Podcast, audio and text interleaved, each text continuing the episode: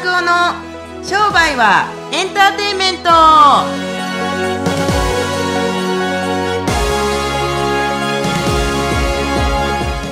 い始まりました。増田拓夫の商売はエンターテインメント。第1回目のポッドキャストの番組を始めていきたいと思います。インタビュアーのちかです。商売はエンターテインメントをやらせていただきます増田拓夫と申します。よろしくお願いします。はいよろしくお願いします。よろしくお願いします。ということで、もうたくさんの人に期待されてもうこの番組をやってくれということで今回第1回目スタートさせていただくんですけれど、はい、まずまあ増田拓夫はどんな人なのかっていう自己紹介をですねあのしてもらいたいなとご本人からもう喋りが得意なご本人からしていただきたいと思いますけど、ね、まあまあそんなもんわからないと思いますけれどもまああの聞いてもわかるようにあの関西出身で滋賀県出身なんですけれどもえっ、ー、と、今現在、この収録をしている日は36歳なんですが、一応自営業としては21歳から始めたんですけれども、もともとあの、生体師、治療科をやっておりまして、中津飛ばずの期間を7年間ぐらいやってまして、すごい借金ができました。もうなんかサラ金とか闇金とかも借りまくって、もう親戚のおっちゃんおばちゃん、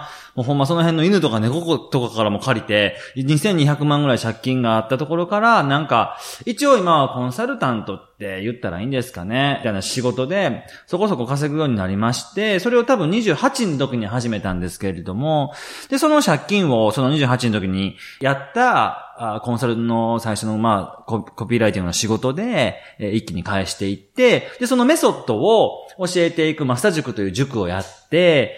一応この5年間、6年間ぐらいで生徒さんの数が、だいたい延べ人数で2400人ぐらいですか？ああ、行ったんで、で、その人たちのだいたい利益向上率がだいたい3.8から7.6ぐらいかな？倍ぐらい。利益、売上とかも、で言ったらどれぐらい行くんですか ?5 倍とか6倍とか行くんですか？半年とかで。うん、って感じの塾をやらせていただいてて、今に至るって感じですね。で、今からは、えー、今まではそれは、あの、僕が一応このえー、前で喋っていくっていうことだったんですけれども、今度、来年からは商売の学校ということをやる予定なので、えー、基本的にこの自分たちのメソッドを持っている人たちがそのメソッドを欲しい人たちにこう、売っていくような学校、うん、学校の先生を立てていって、その学校の先生が、わからへん、その頭の悪い経営者の人たちに教えていくみたいな、うん、あ感じの学校を始めようとしてるって感じですね。はい。はい。こんな感じです。東京在住です。はい。はい。ありがとうございます。はい。え、ってかすごい楽しそうですね。なんか、増田さんの、うんうんう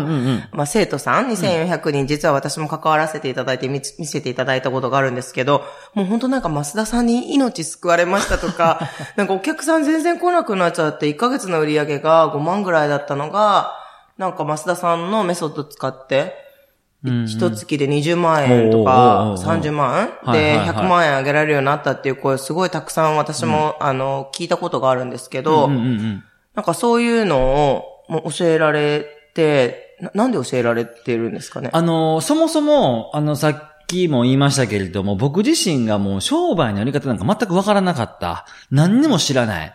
例えば、ちょっとこのポッドキャストの音声とかでもちょこちょこ真面目な話出てくるんだと思いますけど、お客さんの数を増やしていくとか、値上げをしていくとか、お客さんの来てもらう来店頻度を増やしていくとかって、最初何も知らなかったところから、あの、本とか読んでいったりとかして、経営の本とか、マーケティングの本とか読んでいって、って感じで勉強していきましたけれども、なんせ僕自身が多分、どんなお客さんよりも一番困ったんですよ。うん、なので、一番困ってるところから自分のメソッドを確立していって、うん、その時は、僕はメソッドって言ったって、基本的にブログやったりだったりとか、YouTube やったりだったりとか、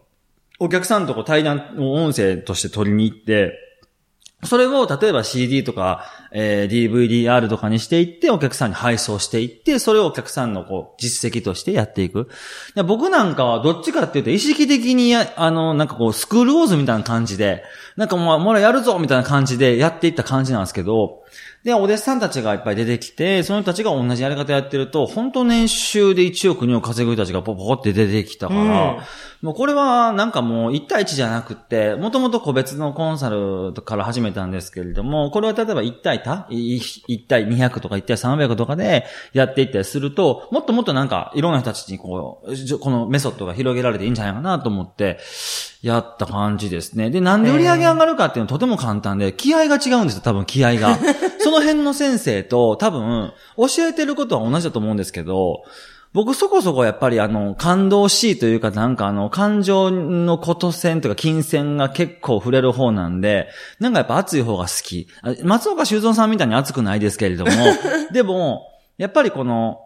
なんかどうしたらいいですかねっていう人たちに対して、これをやればいいです、あれやればいいですよって、やっぱ丁寧に教えていってあげる根性があるというか、ちゃんとなんか自分たちの、お教材を打って終わりだけにせず、うん、自分たちの講座をわざわざ遠くから受けてくださった、まあ、地方の方が多い、あ地方の方たちが1ヶ月に1回とか2ヶ月に1回とか来てくださって、それたちがやっぱ来てくれるからには、やっぱりちゃんと自分たちの困っていることを完璧に解決できるぐらいの情報っていうのを提供しないと、やっぱ塾はやってはいけないっていうふうな自分のミッションがあったので、お金儲けはエンターテイメント、商売はエンターテイメントとか言ってますけれども、やっぱりあの、苦しんでる人たちが、その苦しみから抜けるために自分、僕もそうだったっていう話がありますけれど。どれぐらいちなみにそうだったんですか？あ、苦しさ？うん。苦しいの、どうでしょうかね。あの、ある20代の、お25、6の時だったと思いますけれども、僕あの一回本当にね、苦しすぎてお金たまらなさすぎて、もう何もな、何もなさすぎて、一回本当に自殺しようと思ったことがあったんですよ。うん、あの、自分の実家の裏山で。うん、で、そう、ちょっと冬だったんですけれども、で、自分の、家の近所に、あの、あやはりよっていう、まあ、あの、ホームセンターがあって、首吊るために縄買いに行ったんですよ。うん、で、むっちゃ苦しそうじゃないですか、もの話で。で、むっちゃ死のうと思って、裏山に木いっぱいあるんで、くくりつけて死のうと思ったら、もう裸になって、あの、裸になって死んでやろうと思ってたんで。なんで裸だったの？いや、なんかその方が綺麗かなと。なんか、なんとなくなんか、テレビ見すぎて、なんか大体裸で死んでるような構図があったけれども、なんかどっかの漫画で、あの、服とか着てると、なんかおしっことか、うんちとかべーってなるから、汚いから裸で死んだ方がいいよみたいな自殺推奨サイトみたいなのがあって、でそれを見たときに、あじゃあ裸で。あ、そ、たし、あのー、パンツ一応だったんですけれども、ユニクロの、多分、ユニクロのパンツだったと思いますけど、あの時は安いし。ヒートテック。え？ヒートテックじゃん。多分パンツヒートテックないんで、あれですけれども。ほんで、それで、死のうと思ったんですけど、もう雪が降りかけた、ふ、冬、冬、寒い、寒い冬の時だったんで、むっちゃ寒かったんですよ。ほんで、今死のうと思ってる時に、僕が一言叫んだのは、死ぬほど寒いって言って、お風呂入って、いやー、生きとってよかったみたいな。むっちゃ寒かった。死のうと思ってたやつが、借金で、寒さに負けたんですよ。で、お風呂入って、もうちょっと頑張ろうと思ってから、本当そっから何ヶ月かしてるうちに、自分の書いた広告がバシッと当たって、本当100人のお客さん来て、で、それを自分のコンサルのメソッドにしていって、売り出していって、あれよあれよってほんま首くくろうと思っててから1年半もせん、1年もせんうちに、多分一発目のフェラーリは変えましたし、うん、っていう感じで、なんかすごいその、大逆転ぶりっちゃ大逆転ぶりですけれども、いや、すごいですねって言われるんですけど。成り上がりぶりがすごいですね。21歳が28歳までの貧乏ぶりは半端じゃなかったですよ。本当に。なんかマクドナルドの話聞いたことあります。あ、マクドナルドですか？それしますか？あね、あんまりしたくないんですけどね。あの、もう何して自分の商売で飯が食えなさすぎて、いろんなえっ、ー、と、あの、バイトをかけ、かけ持ってたんですね。多分、6年、7年の間にどれぐらいバイトしたかって僕一回カウントしたことなんですけど、41個か40個ぐらいバイトしてたんですよ。引っ越しのバイトとか、あとはなんかあの、引っ越し屋さんのバイトとか、あとはなんかあの、お、おかまバーじゃないですけど、おかまバーじゃない、AV に出ませんかみたいなバイトとかもし、仕掛けたんですよ。それはしたんじゃない、仕掛けたんですけれども。本当は検索したら出てくるとか。あ、で、出ます、出ます。多分あの、エロビーとか誘われたこと何回もありますからね。そこそこあの、いい肉体してるじゃないですか。だから、だから、そういう時に、あの、誘われたりとかしましたけども、ほんであの、ある時、その25の時ですけれども、その、マクドナルド朝にバイトあって、その前の晩に、モスバーガーでもバイトしてたんですよ。あの、ちょうど草津、滋賀県の草津っていうところで、そこ時給が950円ぐらいになって、うん、マクドナルド850円だったんですけれども、ちょっと一足行くぐらいの価値はあるっていうバイトの金額だったから、ちょうどあの時間があったんで、その前のちょうど9時ぐらいまでは、モスバーガーのバイトで、そっから自分の治療のポスティングをしに行って、もうほんま2時とか3時に終わって、で、また朝8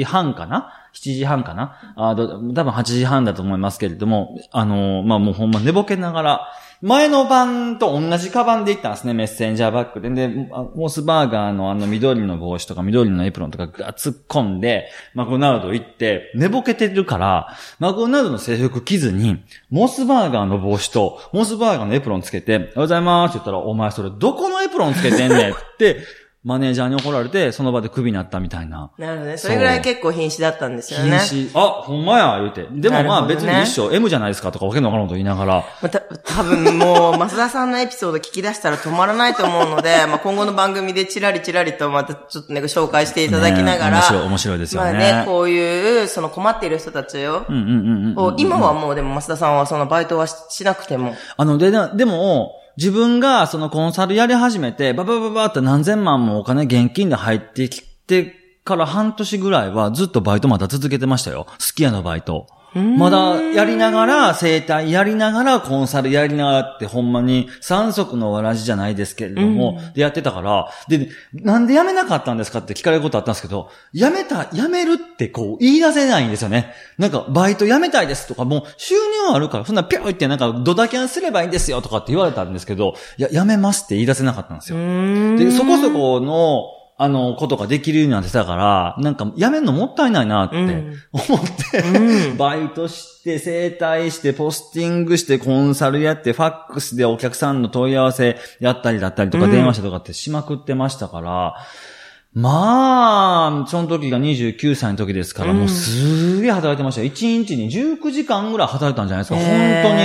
に。で、すぐもうバタン級で、みたいな形でそんな経験をしながら？経験をしてって。今はもう2000人、2400人のお客さん以上。さすがに今バイト、バイトしては多分生徒の人たち引くと思いますよ、多分。なるほどね。そうそうそうそういうところで、皆さんの商売を助けたいっていうことで今学校やられてるっていう。うん。あの、そうですね。あのね、もうそもそもね、あの、もう困る、自営業やって何が困るって、自分の素晴らしいこんなサービス商品があるのになんで売れへんねんとか、あ、で、そこでなんか大体の人たちが諦めるのは、立地が、ロケーションが良くないだったりとか、あマーケティング知らないとかっていう、そういうなんか普通の話なんですけれども、じゃあ、あの、それを教えるような講座。で、あの、変な話なんですけれども、こう言う必要あるのかどうかわかんないですが、まあ必要あればカットしてほしいんですけれども、この塾ビジネスとかって実は全然儲からないんですよ。うんうんうん、全然儲からない。で、もっと利益があってもいいんじゃないかなって思うんですけれども、大体、まあ、ちかさんとかでも講座来られたことあると思いますけど、大体2、3、2、3、200人ぐらいは毎回来たりとか、うん、最低でも100人ぐらい来られるじゃないですか。はい、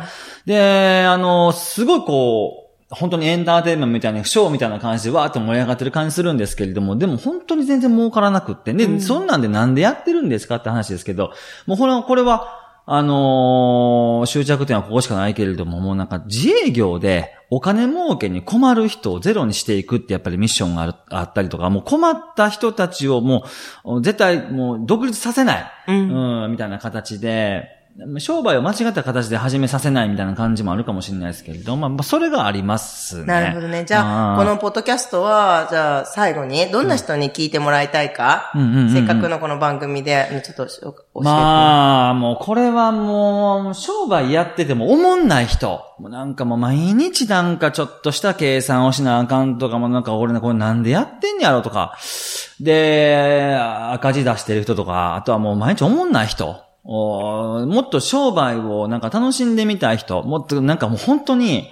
げ、ゲスい話ですけれども、ほんまに天から札束が降ってくるぐらいのなんか願望を持ってたちが聞いていただけると、きっと僕みたいに大学点は普通にできる。僕自身も普通の人間ですから、なんかこういうことを言ったりするとすごいなんか奇人変人なんか、あの、すごい、あの、天才みたいなことを言われることはありますけれども、まあ確かに天才ではあるんですが、ただ、あのー、普通の人間でも、お金儲けぐらいはできる。それはとても楽しいことだっていうことを感じてほしいから、今の仕事が楽しくない人たち、あとはなんか何したらいいかわからない人たち、はい、で、ただ単純に売り上げが上がらないとか、モチベーションが上がらないとか、うん、まあ、そういう方たちに聞いていただけると非常にあの、すごい毎日活力になるんじゃないかなと思いますんで、はい、えー、ぜひ聞いていただけたらじゃあ、ね。はい、ぜひ毎週の配信をお楽しみにいただければと思います、はい、次回は、はい、まあもう毎日こう増田さんにこう質問がたくさん来るんですね、うん、その質問をどんどんどんどん増田さんに答えていっていただきたいと思います、うん、それでは次回お楽しみに、ありがとうございました。ありがとうございました